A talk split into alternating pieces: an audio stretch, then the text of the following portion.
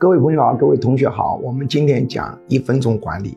今天我说的管理心理学的话题是不录取和个人理想相违背的优秀管理者。我们现在很多大学生找不到工作，那么很多人应聘工作的时候会大幅度的降格。比如这个人学的是英语的，跑过来应聘司机，本科学历，那你说录取不录取？作为一个本科学历做司机肯定是没有问题的，工作肯定是做好的。但是从管理心理学的一个角度出发，我建议不要录取。为什么呢？因为他投入这么多的时间，他的最主要的人生理想就是要跟英语有关系。